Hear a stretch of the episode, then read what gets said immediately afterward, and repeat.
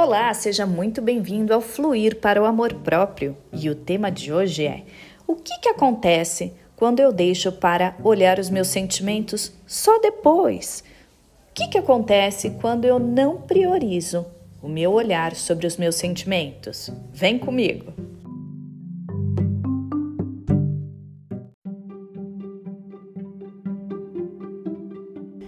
O que acontece é que muitas vezes nós somos levados pela rotina. E ao invés de priorizarmos aquilo que estamos sentindo, que estamos guardando, nós buscamos satisfações momentâneas. Então, ao invés de ouvir aquela dor que está latente em meu coração, aquele pensamento que não sai da minha mente em relação aos meus relacionamentos, ao meu trabalho, à minha relação com a minha família, eu resolvo priorizar a minha satisfação momentânea. Ah, eu ando merecendo um chocolate. Ah, eu mereço tomar uma taça de vinho. Ah, eu mereço esse almoço. Porque eu me coloco em algum lugar de sofrimento, resolvo não olhar para aquela dor, não solucionar e busco a minha satisfação momentânea. Só que assim eu não percebo que, na verdade, eu não estou resolvendo nada. Eu estou momentaneamente me distraindo, tirando foco daquela dor, mas não estou resolvendo nada. Não é verdade?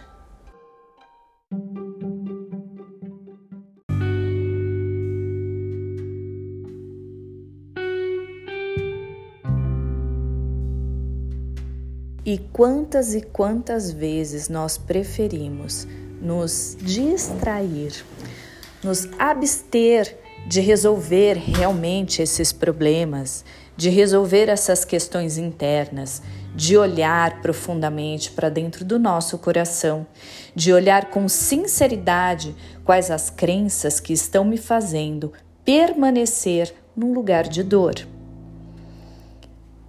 Eu acho que eu mereço, eu acredito que eu mereço. E desde quando eu me coloquei nesse lugar de dor, de vítima, de drama e resolvo não olhar? Não olhar é permanecer no drama, não olhar é permanecer no lugar de vítima. E sempre tem algum ganho. Quando eu estou na posição de vítima, eu tenho carinho, eu tenho atenção, tem algum tipo de ganho. E então, ao invés de solucionar, eu prefiro permanecer no lugar da vítima, no lugar do sofredor. Isso está claro na sua mente? É claro que não. Isso sempre está a nível subconsciente. O seu subconsciente, ele guarda as emoções, ele tem a memória dos eventos passados e ele te faz agir sempre em busca de resolver as emoções passadas. Então, tudo aquilo que você não resolveu acaba vindo à tona para que você resolva agora. E se você não resolve lá na frente, repete de novo. Então, não adianta você sair de um relacionamento que você identificou que não era bom o bastante, mas não resolveu e ingressa num novo relacionamento esperando que esse seja o melhor, porque o seu subconsciente vai trazer algo semelhante àquilo que não foi resolvido para que então agora você possa resolver.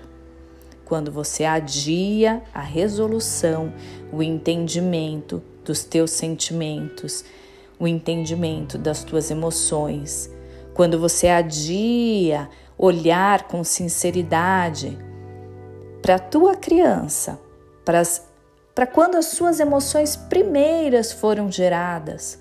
Quando você adia, a lição continua, se repete, até que você tome consciência e responsabilidade de que só existe uma pessoa que pode querer melhorar, e esse alguém é você.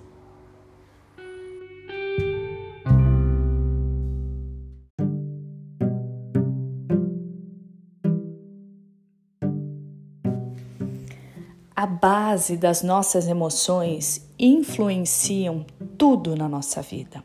A relação com os nossos pais influenciam a nossa credibilidade em nós mesmos, influencia na nossa relação com a prosperidade, com a abundância. Ela vai refletir, inclusive, nos passos que nós queremos dar na vida ou nos passos que nós não queremos dar na vida. A nossa relação conosco diz muito sobre o nosso avanço na vida. É uma questão que está no nosso pilar de desenvolvimento no mundo. A relação com meu pai, com a minha mãe, comigo mesma e, consequentemente, a minha relação amorosa na vida. A relação que eu tenho com o meu parceiro ou com a minha parceira também é um pilar da minha vida. Então, como anda esse meu relacionamento com esses pilares da minha vida?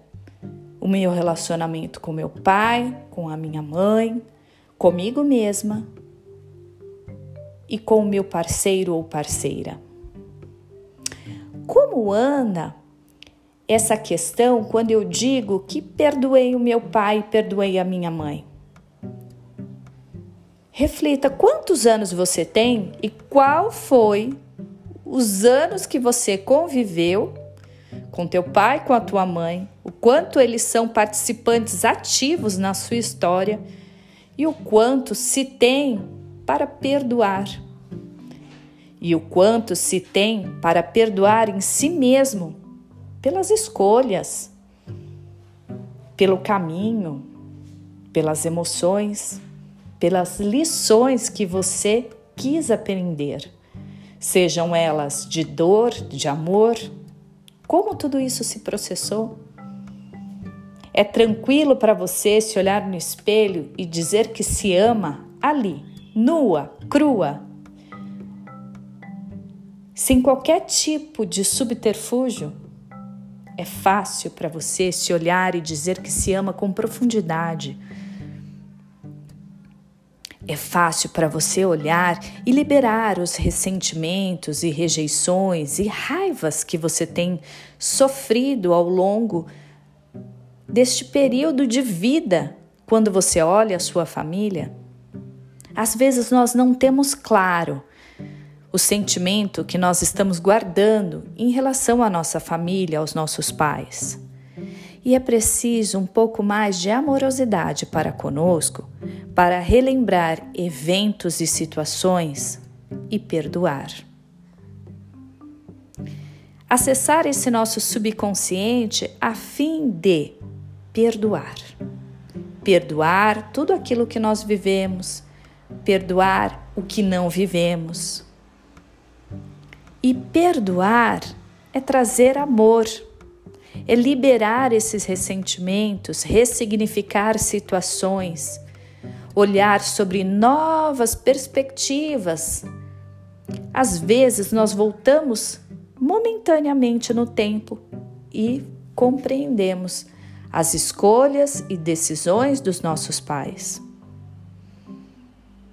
Mas é preciso coragem, é preciso decidir olhar para si e não mais buscar apenas satisfações momentâneas.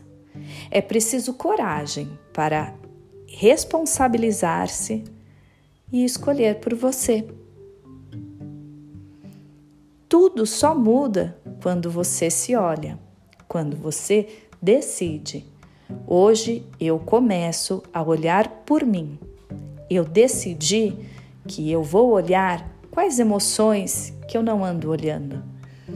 Quais emoções me andam estar insatisfeita com o meu corpo?